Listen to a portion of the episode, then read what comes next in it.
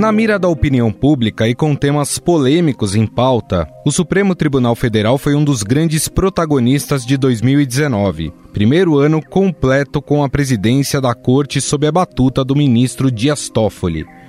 Por diversas vezes neste ano, o plenário foi ao encontro com o que prega o governo Bolsonaro.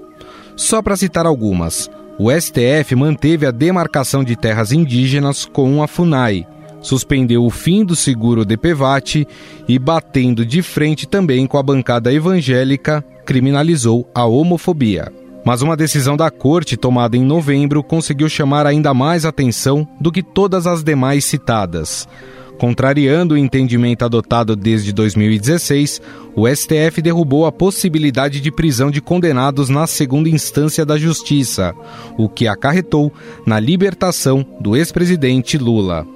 Em mais um episódio do nosso especial de final de ano, eu, Gustavo Lopes, converso com o professor de Direito da FAAP, Luiz Fernando Amaral, e o jornalista do Estadão, Rafael Moraes Moura, sobre o legado da corte em 2019 e o que esperar do STF em 2020. Estadão Notícias. Quando começamos a XP há 18 anos, chamavam a gente de garotos. Agora que estamos transformando o jeito que brasileiro investe e que nos tornamos uma das maiores instituições financeiras do país, ninguém mais chama a gente de garotos. Até porque tá bem claro que não somos nós que brincamos com seu dinheiro. Para os que acreditam no impossível, nós somos a XP Investimentos. Acredite, xp.com.br. Estadão Notícias. E o nosso assunto hoje, a gente vai fazer um, um, balanço, vai fazer também uma perspectiva aí em relação ao judiciário brasileiro. E eu recebo aqui nos estúdios o professor Luiz Fernando Amaral, professor de Direito da FAAP. Tudo bem, professor? Como vai? Tudo bem, Gustavo. Sempre um prazer. E lá direto de Brasília, o repórter do Estadão, Rafael Moraes Moura, ele que está sempre ali na cobertura do judiciário, principalmente do STF. Tudo bem, Rafael? Tudo certinho, um prazer participar do programa. Bom, é, vamos começar tratando então daquele assunto, talvez aquele que tenha gerado mais o, o, o famoso fla-flu é, dentro da sociedade, que é a questão da segunda instância, que até virou depois, né, tema do legislativo. Agora o legislativo quer também modificar aí algumas regras para poder colocar na, ou na Constituição ou no Código de Processo Penal a, a questão da segunda instância. É, houve críticas em relação àquela decisão de que se poderia sim prender após condenação em segunda instância, né, professor? E aí, é, na sua opinião, o Judiciário é, acertou agora em, em rever essa posição? Pois é, Gustavo, aí nós tínhamos uma situação que vinha sendo discutida desde 2016, quando houve né, a, a mudança, uhum. e que, a meu ver, houve uma, uma falta de sensibilidade da, na época da presidente do, do STF, a Carmen Lúcia, quando ela recebe, então, as ações declaratórias de constitucionalidade, finalmente julgadas este ano, mas que deveriam ter sido pautadas é, em momento anterior. Por que, que eu digo isso? É, lá em 2016, quando se admitiu a prisão após decisão em segunda instância, primeiro não havia uma obrigatoriedade da prisão. Isso começou a ser visto como se, uma vez condenado, já, já uhum. se desse a, a prisão sim, imediatamente. Sim. Na realidade, aquele acórdão, que foi a, a, avaliação de um caso específico, ele dava a possibilidade, fundamentadamente, de se executar essa prisão. É, no entanto, me parece que a decisão deste ano, na ação declaratória de constitucionalidade, portanto, num juízo objetivo, concentrado, que é o verdadeiro papel do Supremo, aí me parece que nós retomamos o curso normal das coisas. E por que, que eu digo isso? Na minha opinião, respeitadas opiniões em contrário, claro. mas o artigo é, 5 inciso 57 da Constituição, ao estabelecer o trânsito em julgado, trânsito de sentença condenatória em é, é, julgada, né, ela não pode ser relativizada, né, como vinha sendo. Quer dizer, acho que isso é um risco muito grande. Um outro aspecto que ficou muito característico nesse julgamento é, foi a questão de se jogar para o Congresso a discussão acerca da matéria. Uhum. Tanto que, como você bem disse, nós temos aí propostas de emenda constitucional a, em relação a, ao tema da prisão em segunda instância. Voto pela procedência das ações diretas de constitucionalidade para, assim como o fez o relator, declarar a compatibilidade da vontade expressa do Parlamento brasileiro, contida no artigo 283 do Código de Processo Penal, estabelecida pela lei aprovada no Parlamento Brasileiro de número 12.403, de 4 de maio de 2011, esse dispositivo é compatível com a Constituição Federal Brasileira. Temos também alguns PLs para alteração do 283 do Código de Processo Penal, Isso. que me parece que são fadados à inconstitucionalidade, mas temos um especificamente da Câmara, uma PEC, né, se não me engano 119 de, de, desse Isso. ano, que trata especificamente da mudança no procedimento relativo aos recursos, recurso extraordinário, recurso especial, portanto, aos tribunais superiores. Me parece que, da perspectiva constitucional, essa é a opção menos inconstitucional, digamos assim. Embora eu já ouça de alguns operadores do direito um eventual questionamento sobre a ampla defesa, sobre o contraditório e as garantias, inclusive em termos de eh, matéria recursal. E outra coisa que a gente percebeu foram as defesas acaloradas em relação ao tema. Eu queria ouvir você um pouco sobre essa apuração, sobre essa cobertura em relação a esse tema. Pois é, poucos temas ao longo dos últimos anos despertaram tantas paixões, tanta animosidade nas ruas, nas redes sociais e até mesmo dentro da própria Suprema Corte, quanto a discussão da execução antecipada de pena, né, da possibilidade de prisão após condenação em segunda instância. Quando a gente fala no presidente da corte, é importante a gente sempre lembrar que ele tem um poder de controlar a pauta do plenário, o que, que vai ser efetivamente julgado pelos 11 ministros do Supremo, né? Na época em que presidiu a Suprema Corte, a ministra Caminucci sofreu muita pressão dos colegas para colocar essas ações para o plenário, mas ela resistiu quanto pôde e coube ao presidente do STF, o ministro Dias Toffoli, botar finalmente esse assunto em pauta. Temos que lembrar até que no final do ano passado, numa das decisões mais bombásticas que tivemos recentemente, o ministro Marco Aurélio Mello, até no sinal de protesto, deu uma liminar, uma decisão individual, derrubando a prisão após segunda instância, né, o que foi suspenso pelo Toffoli no mesmo dia. A liberdade será desenvolvida ao cidadão Aquele que surge como inocente, a resposta, presidente, é negativa. Agora, vendo o Supremo ao longo desse ano, a gente falou muito do Supremo na mira das redes sociais, dos ministros sendo hostilizados. Nunca um tema despertou tanta pressão sobre o Supremo quanto a execução antecipada de pena. Movimentos sociais, como Vem Pra Rua, mobilizaram as redes, a internet, gabinetes de ministros recebendo mais de 2 mil telefonemas ao longo de uma semana, como foi o caso do gabinete do ministro Luiz Roberto Barroso. Tivemos movimentos isolados de caminhoneiros bolsonaristas que, é, ameaçando é, paralisar o país e entrar em uma nova greve se o Supremo revisasse esse uhum. entendimento. Um clima de animosidade entre os próprios ministros, muita especulação sobre quem ia mudar de voto e quem ia continuar com a mesma posição. Então, a prisão após segunda instância acaba refletindo esse Supremo muito pressionado de um lado e de outro e também muito dividido, porque de novo a gente tem um placar de 6 a 5, né, uma margem muito apertada de votos, e coube ao presidente do STF, o ministro Dias Toffoli, dar o voto de Minerva e definir o resultado que permite agora a execução de pena após o esgotamento de todos os recursos. Eu queria lembrar também que esse julgamento foi muito polêmico antes mesmo de ocorrer o presidente do Supremo marcou o julgamento. Não sei se vocês se lembram, mas teve uma grande discussão de quantas pessoas poderiam ser atingidas e beneficiadas Sim. com uma eventual mudança de entendimento, né?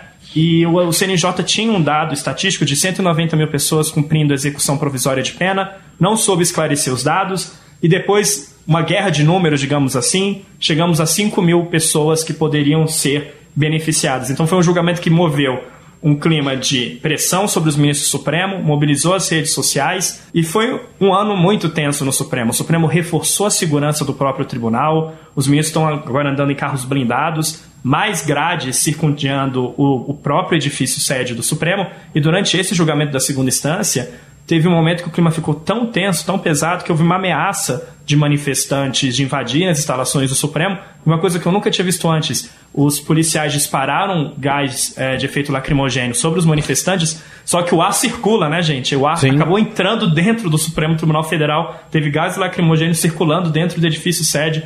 Eu falo isso porque eu caminhando pelo próprio tribunal chegou isso. Eles tiveram que fechar a porta do plenário para o gás não chegar onde a sessão estava ocorrendo. Então, foi realmente cenas que a gente não está muito habituado a ver.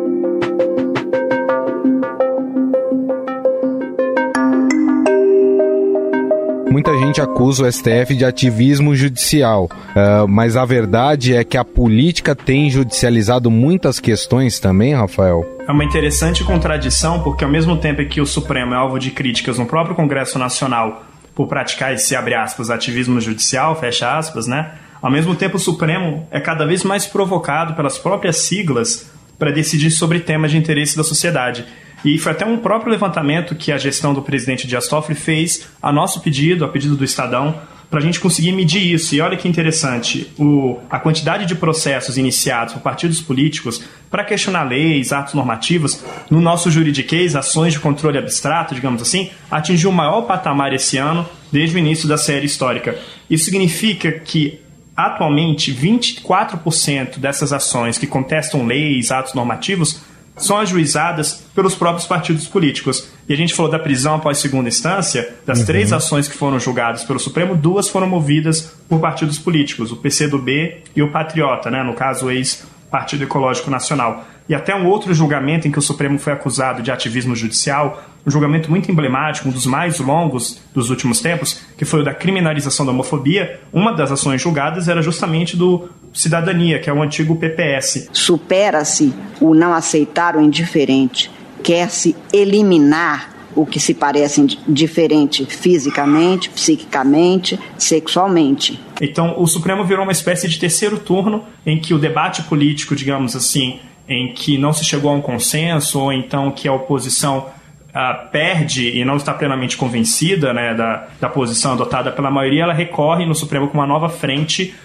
E, curiosamente, quando a gente fala dessas ações movidas por partidos políticos, não é esquerda, direita, são partidos de diferentes campos ideológicos nesse tempo do levantamento feito pelo Supremo, o Solidariedade foi o partido que mais acionou o Supremo, depois PDT PSOL, e o próprio PSL, que era o, o, o partido do presidente Jair Bolsonaro, aparecia em oitavo lugar. E curiosamente é isso, a gente vê o Supremo cada vez mais provocado pelos próprios partidos políticos e cada vez mais criticado pelos próprios partidos políticos por decidir sobre esses temas. Agora, você citou a criminalização da homofobia, queria até perguntar para o professor também Luiz Fernando. É, o senhor citou uma, uma espécie de trava que existe no Supremo americano, né? De olha, esse assunto não compete a nós, né? O Congresso que se resolva. É, por que, que o, o, nosso STF não faz a mesma coisa? Essa questão da criminalização da, da homofobia é, é, um tema importante, mas é um exemplo disso, né? Mas sem dúvida nenhuma, e eu vejo com bastante preocupação também nesse caso, e sobretudo por se tratar de uma questão relativa a tipo penal, né, a, a crime. O que eu quero dizer é o seguinte: muito embora você possa concordar no mérito com a solução, eu não tenho a menor dúvida de que a forma como ela foi tomada ela é equivocada dentro das atribuições do STF e dentro da, do próprio equilíbrio entre os três poderes. Eu costumo dizer, inclusive em sala de aula, o seguinte: nós vivemos nessa fase de ativismo judicial, inclusive em matéria penal, um enorme risco. E por que isso? Porque você aponta para a sociedade que aquilo que o, o, Congresso não está fazendo e que é a atribuição dele pode ser, de alguma forma, oferecido, ofertado pelo STF. Sim. Na prática, isso pode prestar um desserviço à democracia, porque a população, quando vê que o Supremo está entregando algumas das pautas que a sociedade pede, o que ela pode pensar é o seguinte: para que, que eu preciso de 513 deputados e 81 senadores? Eu estou pagando 600 e tantas pessoas no Congresso Nacional, enquanto, na verdade, o Supremo é que está me dando aquilo que eu, que eu busco. Uhum. Então, eu, eu imagino que é, os, os, os julgamentos do Supremo, eles têm sim que contar com alguns apontamentos, como teve no caso da segunda instância, no sentido de, olha, cabe ao Congresso falar sobre isso. isso. Por quê? Porque isso traz é, um, um, uma clara direção né, à opinião pública que deve fazer pressão sobre os seus representantes. Foi mais ou menos o que o Toffoli fez no final do, do, julgamento da segunda instância. Olha, quem tem que resolver essa questão é o Congresso. Sem dúvida nenhuma, é porque me parece que isso é, é, chega a ser pedagógico da perspectiva do Estado Democrático de Direito. Para dizer o seguinte, nós estamos tomando essa decisão, mas quem deve decidir, né, na prática, é o, o, o, o Supremo. Então, você decide é, pela, pelo que está na Constituição e encaminha a sociedade para o foro adequado de discussão. Me parece que a gente tem que tomar muito cuidado. É, eu costumo dizer que o ativismo judicial, mesmo quando nos convém, é muito perigoso. Porque a mesma forma que ele pode, de alguma forma, nos auxiliar ou né, ir ao encontro daquilo que nós é, queremos, ele também pode ser o oposto. Né? Entendi. Agora, Rafael, existe aí nas suas apurações a preocupação dos ministros do STF em ficar tocando pautas que seriam uh, até então. Uh, terem sido tocadas pelo, pelo Congresso Nacional. A gente falou da, da criminalização da homofobia, mas vamos lembrar que tem a descriminalização da maconha também, é, tem todos esses outros temas. Existe uma preocupação dos ministros? Esse tema da pauta de costumes é interessante porque havia uma previsão nesse segundo semestre de que o Supremo decidisse não apenas sobre a criminalização da homofobia, mas também da descriminalização da maconha para uso pessoal e até o aborto no caso específico de grávidas infectadas pelo vírus da Zika, né? O presidente do STF, o ministro Dias Toffoli, ele, digamos assim, nesse ponto ele é um pouco alinhado ao presidente Jair Bolsonaro. Ele acha que tem alguns temas que seria melhor para o Congresso Nacional decidir e que a corte não deveria avançar e decidir antes da hora, digamos assim. A bola estaria com o legislativo. No caso da criminalização da homofobia, no entanto, o Toffoli sofreu muita pressão interna, porque um dos relatores de uma das ações é o decano do STF, o ministro Celso de Mello, que tem uma autoridade moral, é muito respeitado pelos colegas e pressionou insistentemente para que esse tema fosse levado para o plenário. A gente tem até que lembrar que o voto do Celso de Mello durou 6 horas e 30 minutos. É um voto considerado histórico de uhum. 155 páginas em que ele enquadra a homofobia como um tipo de racismo. E foi um julgamento, assim como a segunda instância, o Supremo foi muito alvo de pressão de diferentes lados interesses de da, parlamentares da bancada evangélica que queriam adiar esse julgamento, que ele não fosse realizado agora, com medo de que a criminalização da homofobia acabasse comprometendo a liberdade religiosa. E, por outro lado, setores uh, do movimento LGBTQI, né, pressionando para os índices alarmantes de violência contra gays, contra transexuais, e pedindo para que esse julgamento ocorresse o quanto antes. Agora, tem ministros de uma ala que acham que o Supremo tem o papel de ser guardião da defesa dos direitos fundamentais, tem que decidir sobre isso quanto antes, independentemente da agenda uh, do Congresso Nacional ou do governo, enquanto que tem outros que acham que seria melhor o próprio Congresso Nacional decidir sobre esses temas mais delicados, digamos assim, né?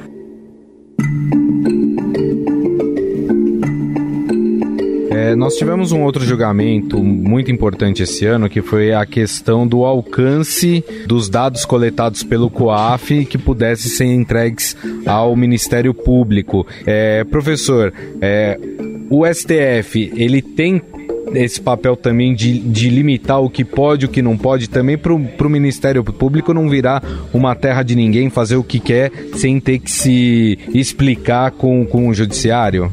Não, mas eu, eu acredito que sem dúvida tem até. É, esse, esse foi um julgamento que se deu também por maioria, né? Sim. É, mas é importante colocar algumas balizas ali, alguns limites que foram que constaram da maior parte dos, dos, dos votos.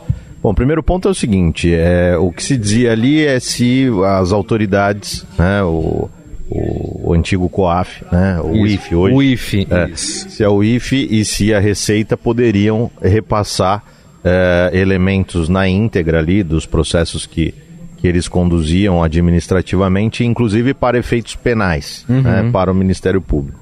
É, eu sempre fui favorável àquilo que de alguma forma já existia. O que, que existia? existia a entrega de relatórios né, mais genéricos, tanto por parte da Receita como por parte do antigo COAF, hoje o IFE, e com base nesses elementos indiciários indicavam alguma coisa, eh, os promotores podiam, ou mesmo a, a, polícia, a depender da, de quem estava conduzindo ali a investigação, mas poderia então pedir eh, a ordem judicial para fazer efetivamente a quebra de sigilo e obter os dados na sua totalidade, na íntegra. Né? Sim. Né, não foi isso que prevaleceu. Né? O que prevaleceu é que é absolutamente possível esse intercâmbio, essa troca de, de elementos. Os direitos fundamentais não podem servir é, como verdadeiro escudo protetivo para a prática de atividades ilícitas. É, agora, o que é importante ficar definido, já superado o mérito, superada claro. essa, essa opinião que eu dei é, e que eu tinha antes desse julgamento, é, a opinião fixada pelo Supremo, ela também tem um elemento central, que é a possibilidade de rastreamento daqueles que consultam esses dados. E por que isso? A preocupação nesse julgamento, ela também estava atrelada a algumas coisas advindas até do da Vaza Jato, né? Do, do caso do sim. Telegram, porque nós tínhamos ali alguns pedidos, eh, em tese, de, de, procuradores que integraram a, a força-tarefa para investigar determinadas pessoas informalmente. Uhum. É, verifique aí os dados informalmente do fulano de tal. Ou mesmo aqueles vazamentos para a imprensa de determinadas informações sigilosas é, relativas a ministros ou a outras autoridades sim, sim. que também ocorreu. Então, é, me parece que o central aí dessa decisão, além da liberação, sem dúvida nenhuma, como mérito, é a forma como isso tem que se dar, para que é, seja possível o efetivo controle e, inclusive, a responsabilização desses servidores que agirem à margem daquilo que está estabelecido. Agora, Rafael, isso foi visto como uma derrota do Toffoli, do ministro Dias Toffoli, presidente do STF, e uma vitória da, da Lava Jato, ou não tem nada a ver com isso? Tem, tem tudo a ver. Tanto que a gente tem que lembrar que esse julgamento marca mais um recuo do presidente Dias Toffoli, né? Porque ele tinha dado um voto contra o amplo compartilhamento de informações da Receita, limitando basicamente o tipo de documento que a Receita poderia compartilhar com os investigadores, mas aos 45 do segundo tempo, acho que foi até depois dos 45 do segundo tempo, foi nos acréscimos do jogo já, o Toffoli acabou mudando o voto dele e aderindo à corrente vencedora que permitia o amplo compartilhamento de informações da Receita com o Ministério Público Federal e a Polícia Federal.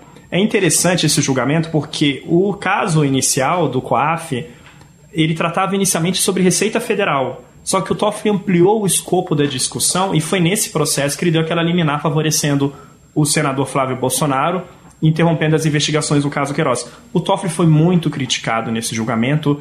A própria Procuradoria-Geral da República disse que ele fez uma manobra para ampliar o escopo da discussão e botar o COAF no julgamento que não era nada de COAF, era só sobre Receita houve muitas críticas de ministros do Supremo Tribunal Federal, da ministra Carmen Lúcia, do ministro Celso de Mello, do ministro Marco Aurélio Mello. Então ele teve a autoridade dele muito questionada nesse julgamento, né?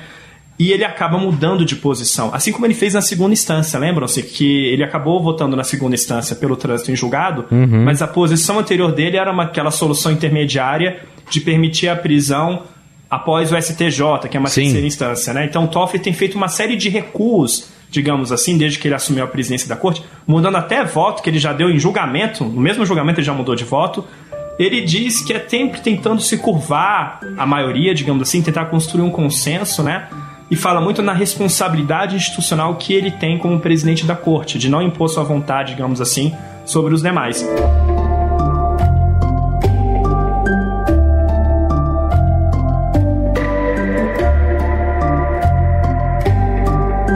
Bom, gente, a gente tá chegando ao final aqui, e aí eu queria neste final falar do que está por vir.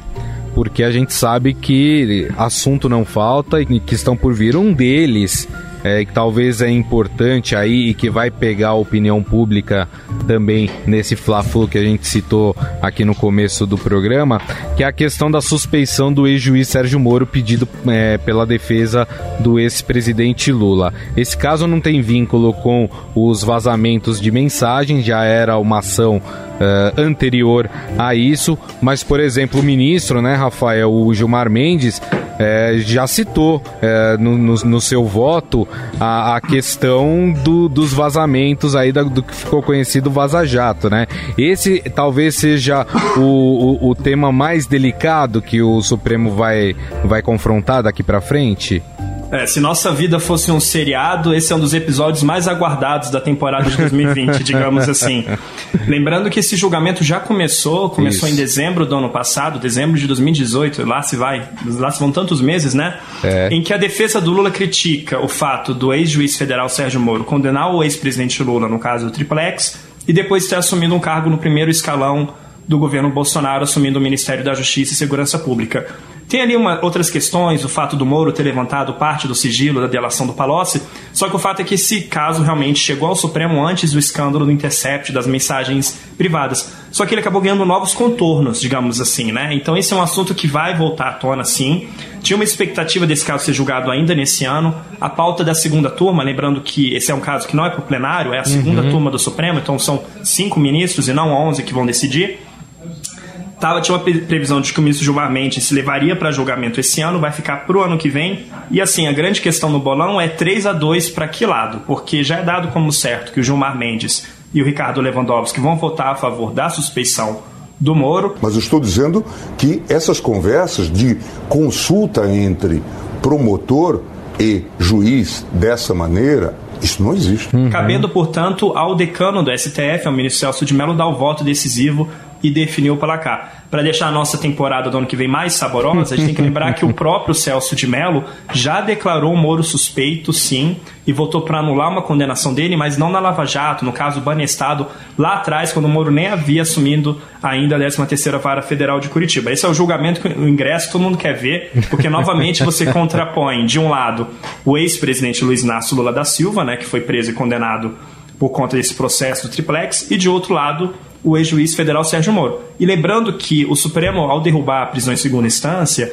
abriu o caminho para a soltura do Lula. Só que o Lula segue, nesse momento, o Lula ainda é inelegível por conta dessa condenação no caso do triplex. Uhum. Então, se porventura, num cenário do Supremo achar que o Moro foi parcial, que não agiu com isenção ao condenar Lula no caso do triplex, isso derrubaria a condenação dele, contaminaria outros processos em que teve a participação do ex-juiz federal Sérgio Moro e vejam só, eles teriam uma reviravolta porque Lula teria sua é, elegibilidade restaurada. Então ele poderia, pelo menos em tese, né, voltar a competir nas próximas eleições. Então é um julgamento que tem um impacto político muito grande. O, alguém pode achar estranho, Rafael, falar do, da questão do Lula ser elegível uhum. novamente, porque ele teve uma condenação agora é, do sítio de Atibaia. Só que até essa condenação em segunda instância pode ser revista pelo STF, lembrando que o próprio Supremo Tribunal Federal já decidiu que os réus eles devem ser ouvidos depois dos, delatores. dos seus delatores. Mas esse também é um ponto que vai ser judicializado, né, professor? Sim, sem dúvida. Eu, eu vejo também essa questão da, da suspeição do Moro como um elemento, é, um ponto alto aí para o próximo ano do Supremo, muito provavelmente, porque, especialmente porque essa, como você bem colocou, é, os elementos eles são anteriores ao caso Vaza Jato. Né? Isso. Né? Mas nós já temos, inclusive, é, há precedentes a histórico no Supremo de questões fáticas de conhecimento público né, e que acabam sendo consideradas em algumas situações, especialmente quando é para favorecer o réu, nunca para prejudicar, mas para favorecer. Eu me lembro uma vez, não vou falar os nomes, mas um advogado de renome que fazia uma sustentação oral, enquanto o relator também, um dos ex-ministros, é um dos principais, é, ele falava então da tribuna sobre alguns temas que constavam do processo, era um caso de habeas corpus, e ele incluiu alguns outros elementos que não faziam parte do processo. Uhum. Quando o relator retoma a palavra, ele fala: Bom, não posso me fazer de surdo, embora esses elementos não constem, etc. E, e ele acabou concedendo a ordem. Me parece que, é, na lógica do, do, do Supremo hoje, é, ainda que não seja formalmente considerado, esses elementos vão acabar pesando é, na avaliação dessa, dessa questão da, da suspeição. Com relação a esse caso do sítio, que o TRF4 acabou por não devolver à primeira instância para se refazer a fase das alegações finais, isso também pode gerar é, alguma é, revisão é, por parte do Supremo, porque se deu logo na sequência, inclusive, é, da decisão que é, ponderou pela, é, possibilidade, pela possibilidade, não, pela necessidade de réus delatores falarem antes uhum. dos réus delatados. Algo que, inclusive, já, já vinha acontecendo em alguns estados na, na Justiça Estadual. Agora, é curioso notar, porque o segundo consta, não, não conheço todos esses processos, mas segundo consta, é, os processos que envolvem o ex-presidente Lula sempre contaram com o pedido da defesa para a inversão das fases. E esse foi um dos elementos centrais na decisão do Supremo. Havendo o pedido da defesa, independente da existência ou não de prejuízo efetivo, o juiz tinha por obrigação a, acatar, acatar. Né, esse pedido. Enfim, vamos ver. Acho que o, o 2020 promete também em relação a esses temas. É. Algo a acrescentar, Rafael? Além também um outro tema que também que a gente está aguardando bastante, que é a questão da delação de Joesley Wesley Batista, o caso JBS. Uhum. Lembrando que tem a, a Procuradoria-Geral da República rescindiu esses acordos, só que agora você precisa do Supremo Tribunal Federal decidir se os benefícios dos delatores vão ser ou não cancelados e alguns ministros querendo até que sejam invalidadas as provas e tudo que os delatores apresentaram à justiça. Então esse é outro tema estamos assim na expectativa de saber se o plenário vai julgar ou não. Ou seja, todos nós teremos muito trabalho se depender do judiciário no ano que vem, não é Sem isso? muito bem. Bom, gostaria muito de agradecer a presença do Luiz Fernando Amaral, professor de Direito da FAP. Muito obrigado, viu, Amaral, mais uma vez. Eu que agradeço, Gustavo, sempre à disposição. E gostaria também de agradecer lá direto de Brasília o repórter do Estadão, Rafael Moraes Moura. Obrigado, viu, Rafael, mais uma vez. Eu que agradeço, uma honra participar com vocês do programa.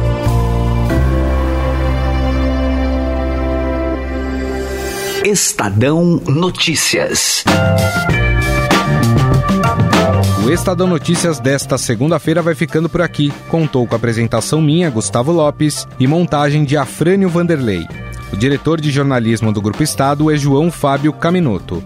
Mande seu comentário e sugestão para o e-mail podcast@estadão.com. Um abraço e até mais. Estadão Notícias.